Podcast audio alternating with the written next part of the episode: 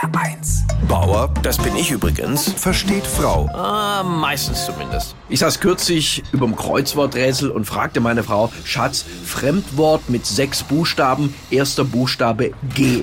Und sie sagte, Geduld. Und über diese Selbsteinsicht bei ihr habe ich mich so gefreut, weil meine Frau hat wirklich viele tolle Seiten, die mir jetzt spontan nicht alle einfallen, aber Geduld gehört wirklich nicht dazu. Als der liebe Gott die Geduld unter den Menschen verteilt hat, stand sie entweder hupend im Stau oder ist einfach gegangen, weil es ihr zu lange gedauert hat.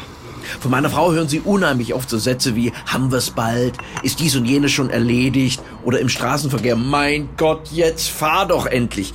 Wenn sich eine Internetseite zu langsam aufbaut, dann regt die sich da so drüber auf und drückt auf Beenden, obwohl die noch gar nicht geladen ist. Das ist wirklich lustig. Meine Frau kann Geduld verlieren, obwohl sie gar keine hat.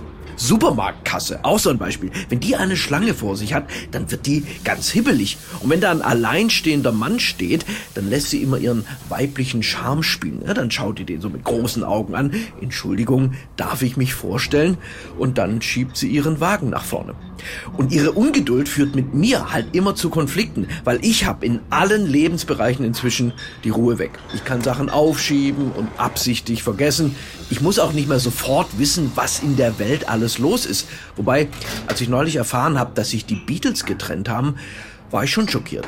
Wissen, meine Frau will auch gar nicht geduldig sein. Wenn ich ihr sage, Schatz, dein Geduldsfaden leuchtet wie eine Lichterkette im Dunkeln, dann sagt sie, das ist die Zündschnur.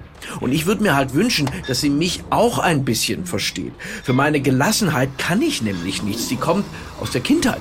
Ich bin auf dem Land groß geworden und da wird einem die Geduld quasi mit in die Wiege gelegt. Ich wollte zum Beispiel immer mit 18 weg von zu Hause, bin dann aber erst mit 22 ausgezogen, weil der Bus nicht kam. Bauer versteht Frau. Auch auf hr1.de und in der ARD Audiothek. HR1. Genau meins.